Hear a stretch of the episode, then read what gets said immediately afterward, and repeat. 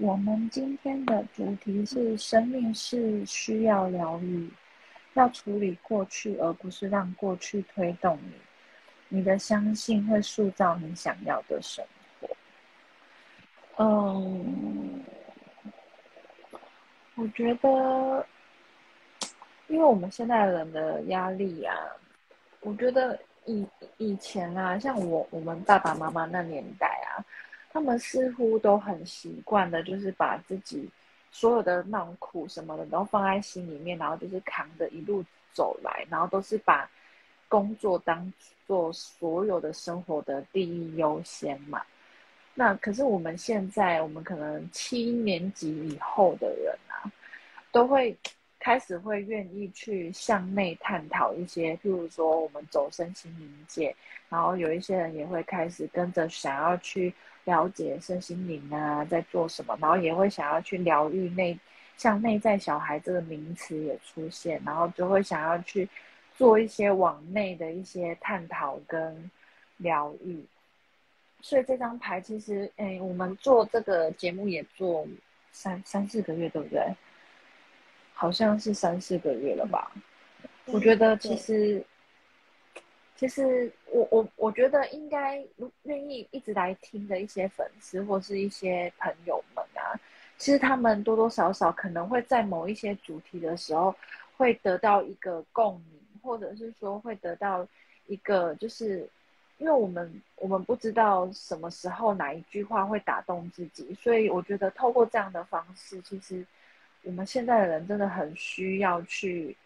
往内疗愈，不管是你要疗愈你的内心的那个小孩，还是说你要去了解自己的小孩在想什么，其实都是很需要去面对那个一直被你忽略的那个内在的自己。因为过去嘛，我们必须要去处理它，而不是让过去一直深埋在心中，然后时不时的突然蹦出来提醒你说：“哎，我有伤痕，你怎么都不理我之类的。”其实会比较需要是，你有什么伤痕，我们不要再像以前的那种爸爸妈妈那种年代，就是习惯压抑，然后不说，然后他们的伤痕几乎到一直累积到现在，几乎也都是有点难去解解开那些心结。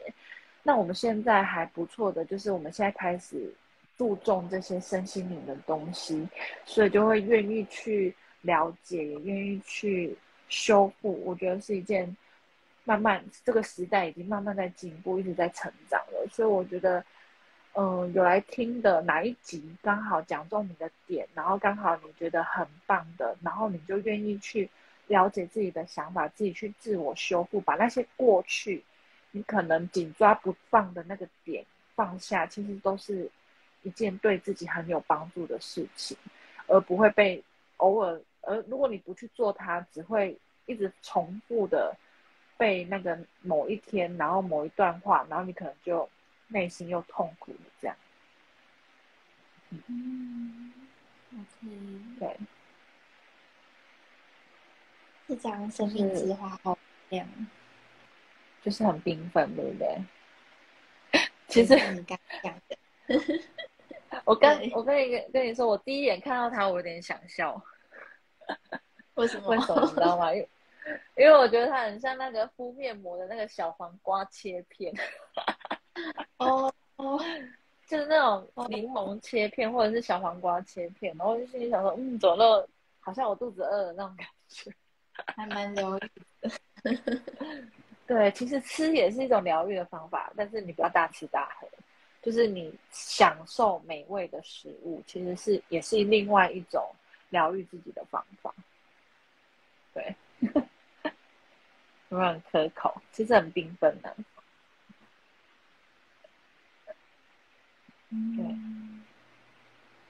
这也代表说，其实这世界上还有很多很多值得缤纷的事。嗯，没错。哎，你那个镜头有一点点模糊，模糊，你要不要对焦一下？镜头可以，可以，可以。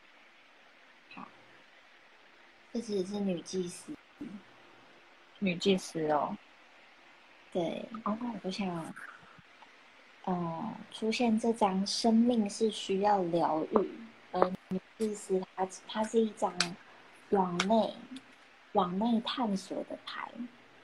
我们内在有非常丰富的感觉，这个感觉它是本能，就很像，比如说你突然被打一下，你你冒出来的感觉，你可能都来不及想他为什么要打我，你就马上有那种感觉，比如说哎被冒犯的感觉，或者哎会痛很不舒服不喜欢这种，或是你觉得哎被打一下觉得很爽，它也是愉悦也是感觉，但是不管是什么感觉。它都是本能，它都是月亮，月亮是我们的本能。我想出现这张女祭司，它其实是在说，我们疗愈的关键要在于你愿不愿意去亲近内在的本能。很像，嗯，有动物嘛，就比如说啊猫啊，或是像蟑螂啊，也是动物嘛。那我们长大了成人，我们是人，那。可以说，接下来是一个神性的状态，从动物到人到神，有没有发现我们是刚好卡在中间？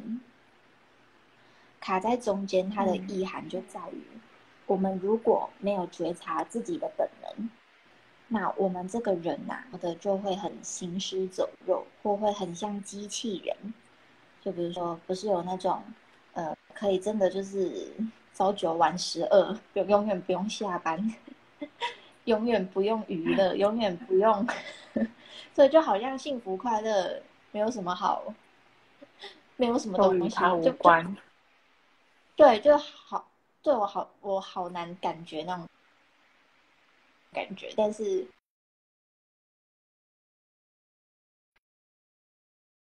真的有可以把自己活得非。非常机械化，就是 SOP SOP SOP，什么感觉？不要跟我讲感觉，真的有这样的状况。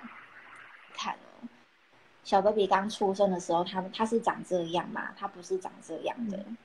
像我们不会饿了就哭，他饿了就哭，他其实也是一种情绪的宣泄，一种表露。我不高兴，为什么没有食物？怎么可以这样？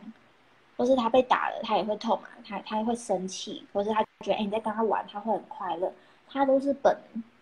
甚至在更小、更应该说更往前，如果是动物，你是不是打你家的狗狗，惩罚它，它其实也会学习，它它也会害怕，或是它也会生气，咬你一口。就是连动物 baby，他们都是这这么的遵从，很这么自然的活着。为什么我们随着社会化，我们随着受所谓高等教育，学很多知识，学很多理论，那可能上很多的。很多的课，爸爸很多经验就很厉害就对了，可是却离本能越来越遥远，这到底是为什么？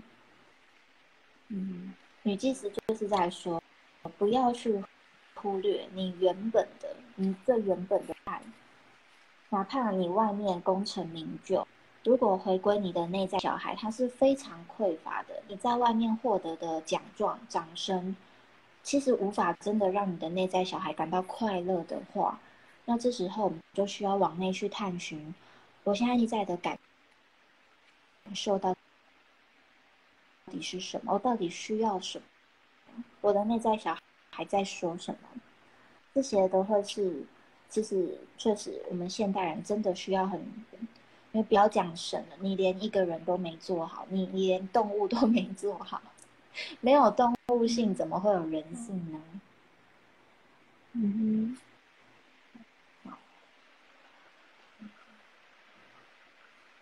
这张牌啊，它其实就是一个平衡的角度啦。就是其实有很多时候啊，我们我们要怎么样维持心理的平衡？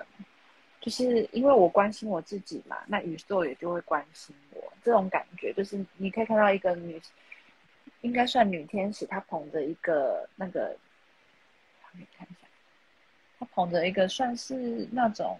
有点像酒精灯的那种感觉。其实我觉得，呃，有时候我们内在的情感啊，就是有时候太满的时候，有时候要去平衡一下。那我们现在的主题就是要疗愈嘛。当你满的时候，你是不是可以适当的去倾那个倾泻，哎，宣泄一点点出来？因为我们有时候会积累很多的情绪在心里面。那就像我刚刚提到的，爸爸爸妈妈那年代，他们喜欢放在心里面，然后等到积积积积到某一天，真的不小心被引爆了，那那时候每次要收拾的时候，你就会发现特别的难收拾，特别的难处理这种事情，因为它有点像是那种火山都没有爆，从来都不喷一点喷一点，然后突然一次就给你大爆大暴走，那那个死伤的人数就会。波及到的东西就会非常的广广泛哦，所以我觉得这张牌其实有点告诉你说，那个平衡点啊，其实真的是需要去拿捏的。有时候你会逃避，我觉得每个人都都一定会有逃避的时候，包括我自己本身也会有逃避不想要面对的事情，也会觉得重复的不太想要再去处理它，因为每次处理就会。是时间，你怎么解你都觉得特别的辛苦，也会想要逃避。可是，就像这张我们的主题说的，如果我们没有去处理过去这些东西，那这个过去的点，它其实会一而再、再而三的提醒你，这个问题还是存在。所以这张平衡的点，就是你可能要去面对这些事情，你必须要去处理它。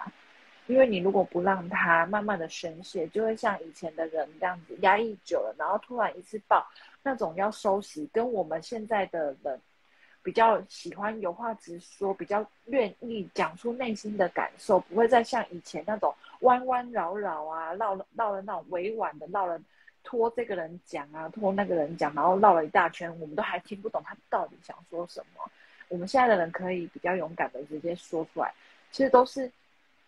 越来越进步了，所以我觉得我们应该要，就是去把这些事情给处理，跟让他一个平衡点，可以让我们把过去的问题解决了，就不会一直重复发生。就好像我们人生有很多课题，比如说爱情、事业、家人等等这些东西，你每一每一个每一个选项都还有很多细节的课题。譬如说我跟 A，我跟 B，我跟 C 这种。每个人之间还有分不同的课题，这种都是需要你去解决跟处理的。那你处理不来，你不去处理，你忽视了，那其实它一直存在，它会跟着你，直到你处理它处理完毕为止。所以这张牌是告诉你说，不能逃避，那该面对的就要想办法去把心里的感觉慢慢的宣泄出来，这样子。嗯，OK。这两张刚好也都都是疗愈的牌组，选择和宽恕。哎，他们刚好二五二六连在一起。嗯嗯，连在一起有什么特殊意义吗？就是选接下来就要宽恕了，选择宽恕。总结选择宽宽恕吗？嗯。应该这么说，就是我想，我们其实可以说，越观察，就以我我的占卜个案的或看命盘的经验，后来会发现，要不要原谅，尤其是原谅对方，最后真的都会是那那一个刹那，而且会发现，原来原谅对方，最后转回来是要原谅曾经。让对方伤害自己，自己是都会从原谅对方转转回来，变成我愿意原谅我自己，很像宽恕这张牌，他是抱着镜子中的自己，有没有？嗯，然后后面站着那个人就很像我们原本可能是把焦点放在责怪另外一个人，对，觉得是别人的错，是别人对我做了什么什么什么什么让我不快乐。可是最后发现那个人他他把手摊开就觉得哎他蛮无辜的啊，就是应该说他做的事情不无辜，可是他让你受到这个伤害，其实他还真的是无辜，因为让自己受伤的是曾经那个不愿意去面对，就很像我们可能逃避到了不愿意去面对，或者是我们明看到隐患，就是每件事情发生，它一定都有一些。成熟的茁壮的成长期，可是我们在他成长期，我们就忽略一些隐患。我们忽略掉所谓的危机，忽略掉那些毛那个什么苗子，直到事情变康了，或者事情爆炸了，然后我们觉得啊，好 shock 哦。可是真的是那一刻才 shock 吗？就是事情成长的时候，你你你你你都没有看过，没有看到吗？我们是通常真的自己会绕，可是为什么我没有在事情展露苗头的时候就去面对它？真的，我们都会是去后悔这个东西。为什么我不愿意早一点面对它？为什么我不早一点去沟通？我不早一点去解决事情？我要等到越滚越大，越滚越大，发现哎，原来无可挽回了。或者说，哎，原来两个人走到要分开了，然后，哎，原来对方离开人世了，才要后，嗯，嗯，对，其实。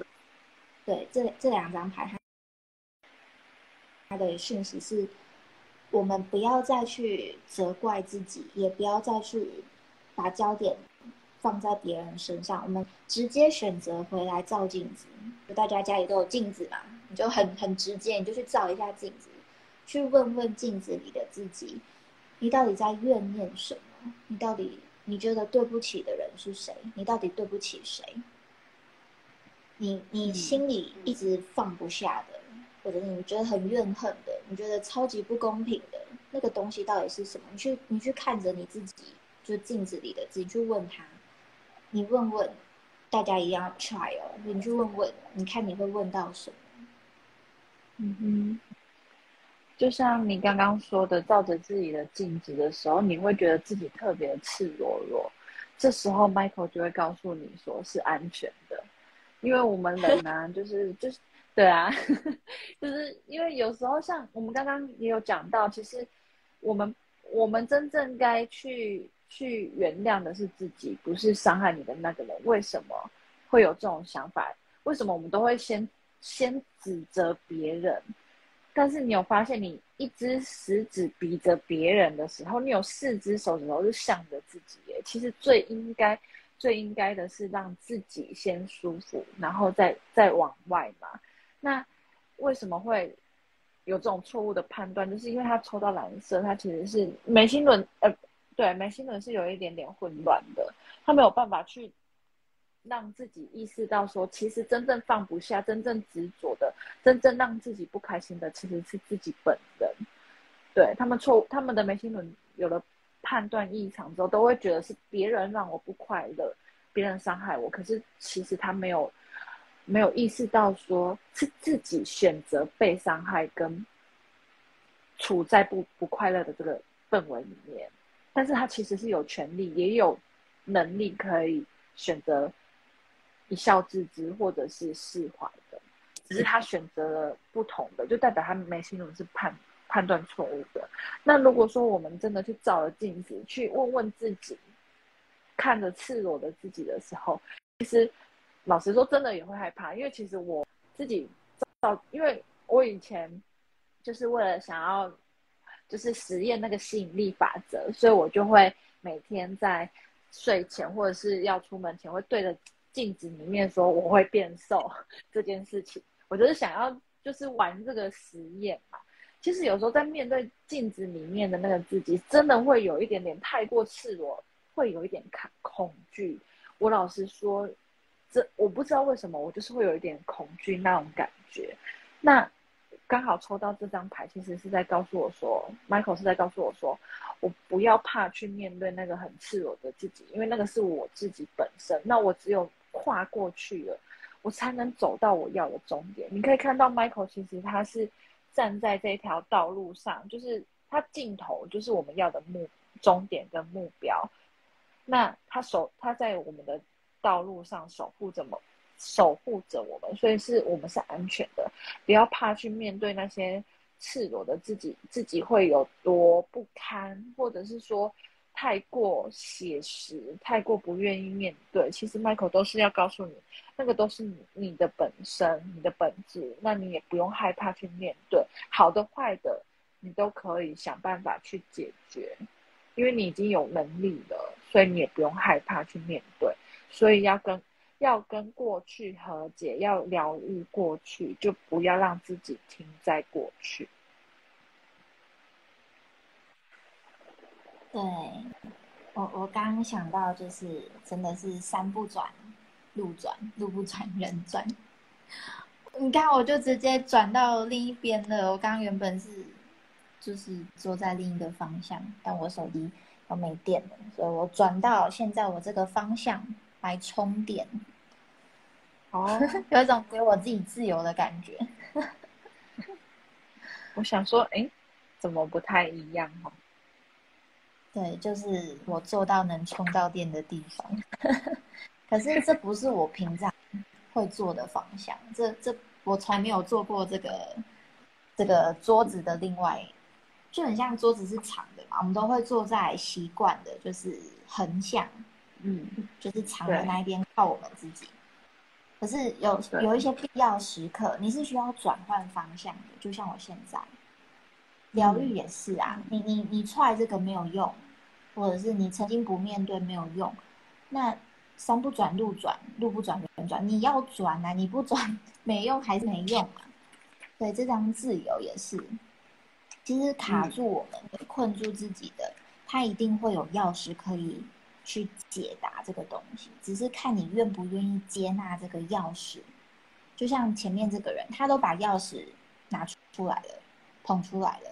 可是如果坐在椅子上的这个人，他不愿意解开，或者是他解开了，可是他不愿意站起来，那是不是其实有解没解一样？就是我就是不想站起来。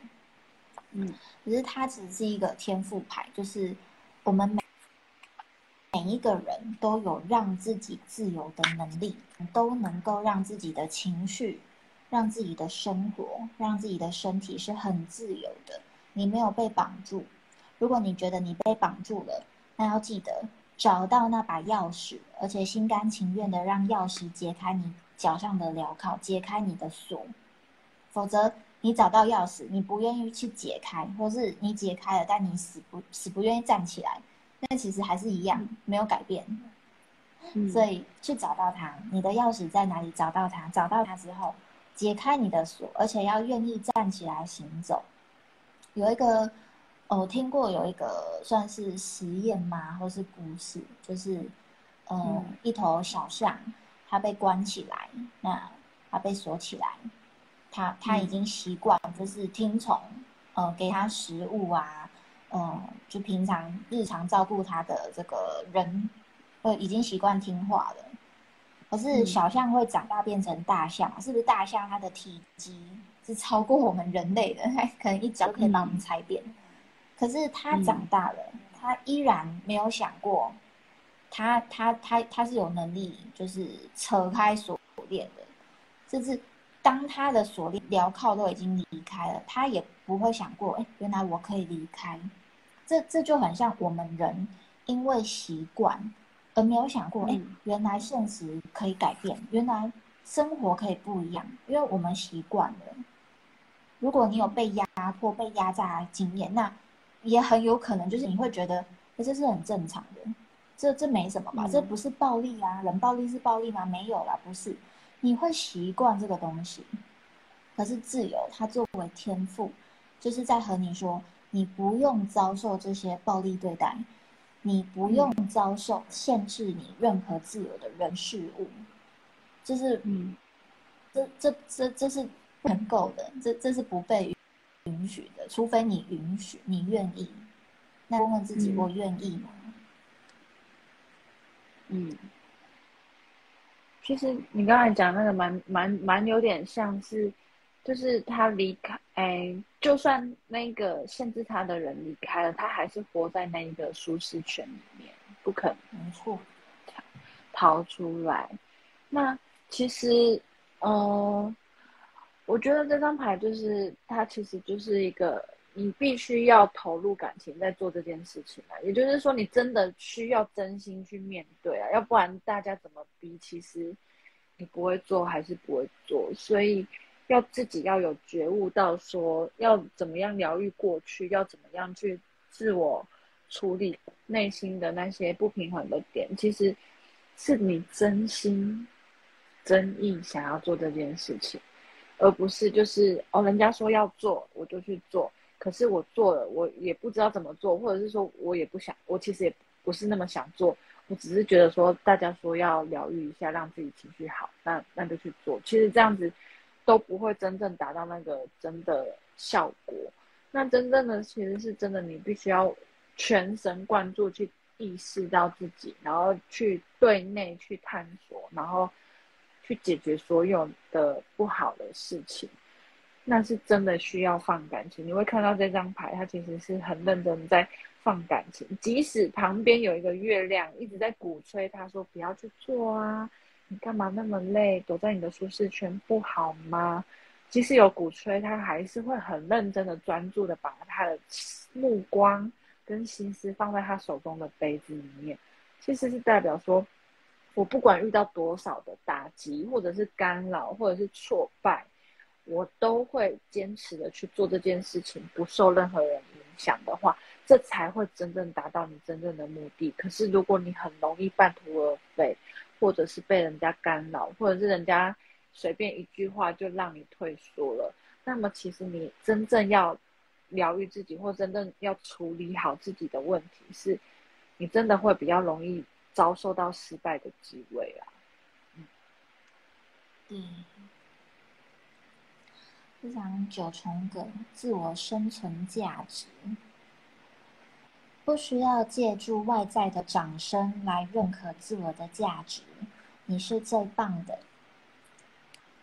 就像这张牌啊，我觉得它其实是一个。很好的迹象，就是我觉得我们真的，尤其近几年，可以说每一年真的，我觉得整体的环境是越来越往内，越来越往内去思考，因为它也是我们精神时代的来临，我们已经呃开始去思考说，我们真正重视的是什么？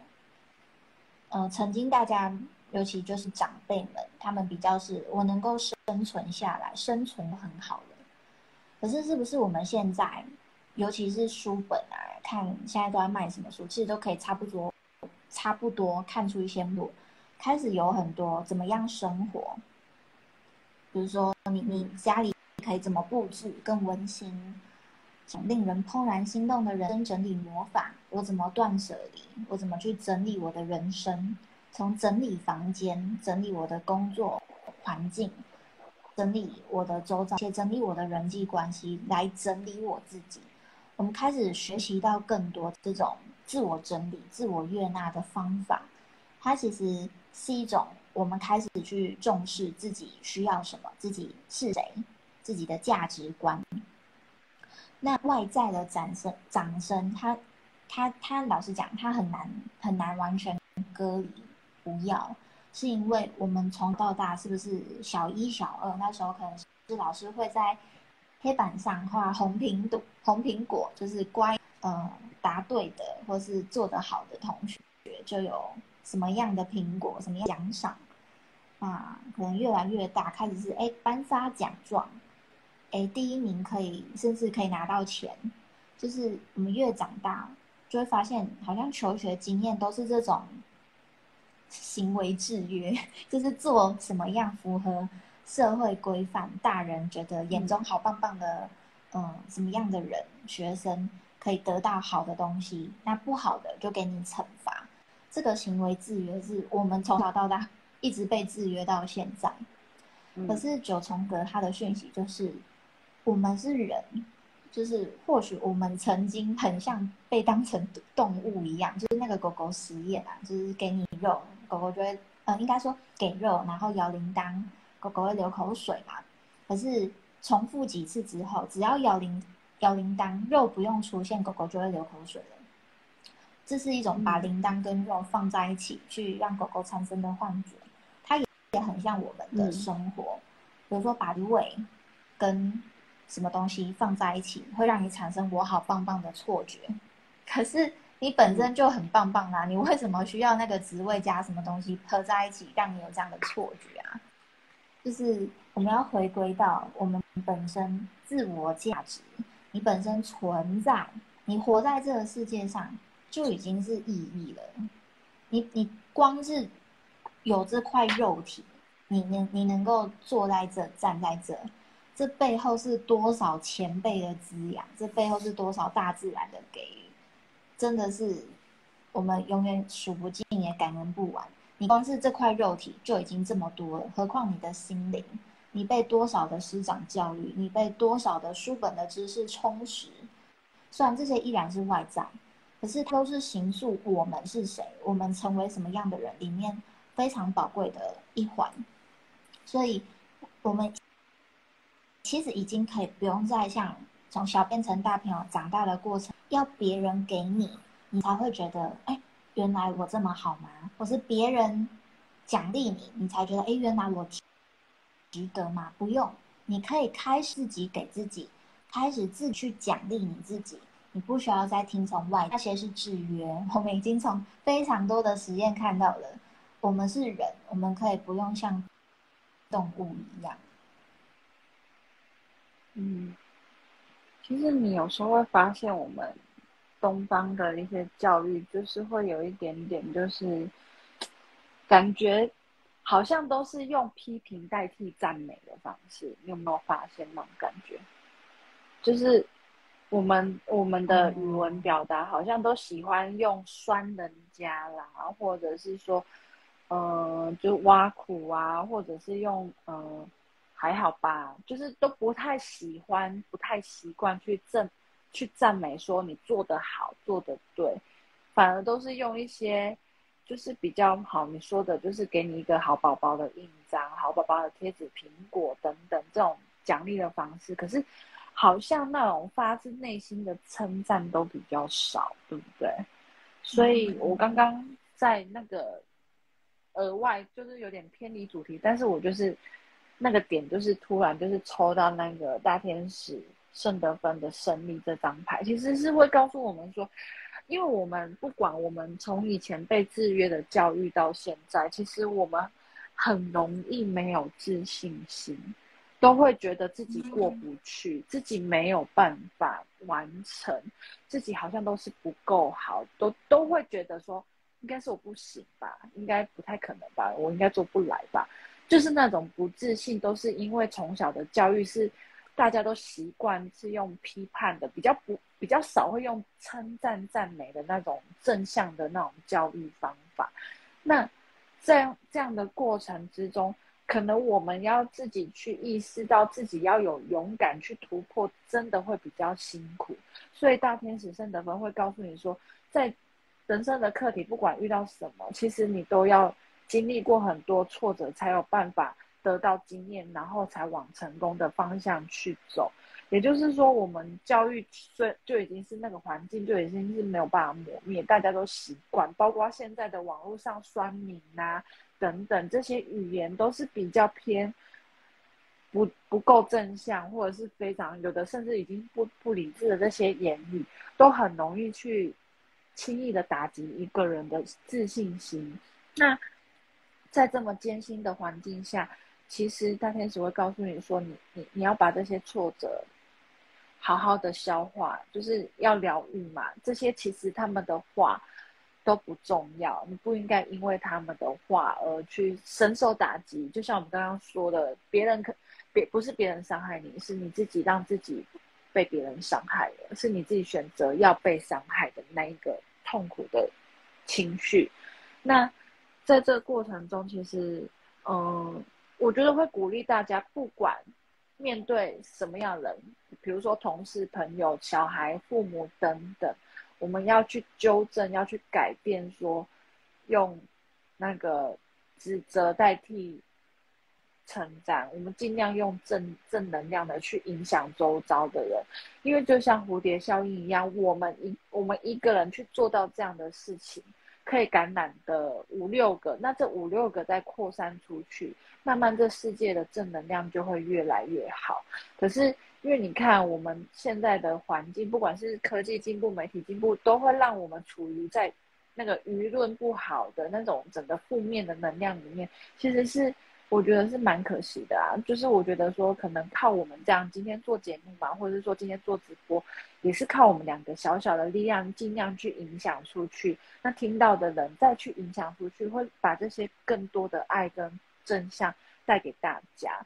那当所有的人的想法都越来越正向的时候，很多时候那些心里的压力的苦也会慢慢的。愿意去跟别人说，或者是说慢慢的因此而被感染变好，这都是一种很大的力量。所以我觉得，其实我觉得我们的直播，我我我觉得不管有多少人在看，我都觉得说，其实我我们这样做是蛮有意义的，因为我觉得蛮想要就是透过我们小小的力量，可以去感染更多人往正正向的思考去走。那包括。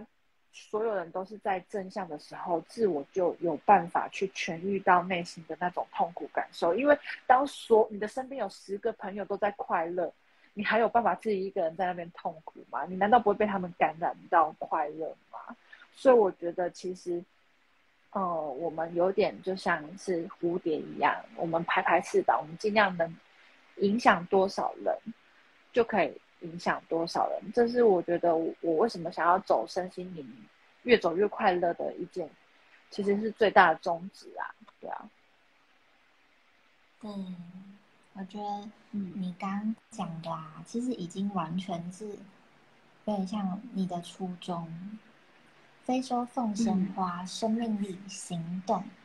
现在是你采取行动的时候，不要迟疑，就去做吧。你有提到，确实社会有很多舆论，随着网际网络开始，也会有所谓的网络霸凌，所谓的酸民，不认识的人都可以 问候对方祖十八代，这种很很奇妙的事情，确实它带给很多人真的很大的生活压力、精神压力，尤其越有名越压力。嗯，可是不要忘记了。我们也处在这些民众里面，我们每一天都可以选择，我呢是要做酸民去伤害人，还是我呢去传达正能量？如果我的比如说这个名人做的不对，那我如何用比较正向的方式来让他明白这样是不对？比起我就是谩骂，我就是问候你祖宗十八代，比起就是我就是散播负能量，我还能做什么？非洲凤仙花就是在说，你会去攻击别人，你会去愤怒，这是很正常，这是你的本能。你你觉得看不惯啊，不平衡，你你生气，OK，你没有问题。但我们如何把问题变得越来越好呢？我如果只是骂，有用吗？可能人家被你骂自杀也没有改变嘛。问题是，你你骂了人，你你其实也在往你内内心动一个愤怒，动一个。可能未来，如果他被骂自杀，你可能未来被骂自杀的字，你对别人做什么，就是在对你自己做什么啊？只是你种的东西，它需要时间而已，长大。嗯，那回来主题就是这个行动，它是在说，我们去接纳我们内在有愤怒，接纳我们内在就是对某些事物特别有感觉，特别有激情。那我记得你说。当一个妈妈之后，就会特对这种虐童、虐婴问题特别敏感，特别有感觉。这就是你现在内在的那种火焰，你的行动，只要出现这种类似案件、类似事件，就特别有行动力要去抗争，或者要做些什么。同样回回到我们的生活，我们除了行动之外，多一点包容，多一点去想，我除了行动，我还能够。怎么帮助这个社会？我我的行动是真的在帮助社会吗？我去讲这几句话，我去骂这几个人，或我去攻击，甚至我去杀人，然后呢，真的社会会变好吗？还是我可以转向用更加正向的方式，真的是可以一传十，十传百，更多真的是集结群众的力量这样的方式来影响社会呢？同样是自己的孩子，就是受了伤。有些妈妈她会选择去攻击一个，就是就是伤害自己小孩的家长，可是有些妈妈她会去做一些教育的理念、教育的政策去改革、去宣传，比如说不可以在学校伤伤害同学，多了这一条则，或是多了这一条法规。我们的法规也是这样一年一年一步一步在成长。过去是没有什么色情暴力，可是是不是网络时代越来越多色情暴力？所以我们的法规也开始说，哦，出现问题，那我们就去直面它，去改革嘛，去改变嘛。我们如果只是骂，只是抱怨，那还是不会改，而且会越来越恶化。可是我们如果是把自己的这份愤怒，把自己这份激情、攻击这些能量转向去做，真的能够建设、贡献，去建立这个社会理想世界的这个，我们把这个力量拿去奉献在这里，那世界就会越来越好。看你想把你的力量放在哪，你可以走酸民路线，你也可以走教育路线。你想走什么路线？你要自己决定。嗯，没错，很棒。那你就下一个 slogan 当 MD 就好了。啊，没什么好补充的，完美了。好啊，我我翻到这张，就是我我想就是回来就是，其实也是补充刚刚讲的，就是我相信每一个会去。攻击别人，或者是要去骂人，甚至打人，甚至杀人。老实讲，他最一开始的那个信念，我相信里面都有一分，哪怕十分里面只有一分，我都相信还有那一分善念是，他是希望世界变好的。就是哪怕我是用谩骂的方式，我去骂，哎，你做这样真的是超级叭叭叭叭叭骂骂的一塌糊涂，我都相信那个谩骂里面有一分。因为我觉得做怎么样会更好，世界会更好。可是你做了这样，我觉得你错了，所以我去骂你。我只是用骂的方式来表达我内心最一开始我我觉得怎么样可以更好的这份心念。所以不管你做出的行为是什么，都不要忘了，你做这件事你最开始是为了什么，而你真的去做这这个行为，它有对你的信念是有帮助的吗？如果你希望，比如说你希望你的另一半改变好了。你觉得他，嗯，他比如说他不要抽烟，对身体比较健康。你最开始的信念是这样，那你用什么样的方式可以去影响、潜移默化的去转化他抽烟的习惯？用你好，他也好，两个人都好的方式转化会比较好，还是我们就单纯一直劝你就不要抽，你就不要抽，你就马上戒这种，或者你抽烟有什么惩罚？这种行为制约又来，就是。你你可以有非常非常多条路，可是都忘了你最开始的初衷是什么？你要回归初衷，再去检视一下什么样的行为可以帮助你真的达到初衷，而什么样的行为你做再多其实都没有都没有办法改变，那那样的行为就不要做了，就是停止做没有用的行为，或者是真的每一个人都需要面对的，就是我们常常在做没有用。但是我们习惯的事情，然后就一直做，一直做，一直做，然后最后发现它真的没有用，可是还是没有要改变。但是，嗯，嗯，真的第一步就是你先不要管我接下来怎么做，你只要先停止去做你知道没有用的事情，这就会是我们生活的一大要紧。嗯，没错。那我们很难哎。还蛮难的，嗯，不过不过不过，圣德芬说多多菜几次就会成功，好，好，很棒，有没有很完美？有啊，谢谢，谢谢你，感觉希望的，就 多菜几次就好了，对，胜利是。不管你人生不管什么事情经历多少失败，反正你多试多试几次就会成功。国父革命十一次就可以成功了，不要怕，对吧？没错，没错。好，嗯，我要有永不放弃的精神，坚持到底，完美。好啊，谢谢大家。大家晚安啦！嗯，晚安，拜拜，拜拜。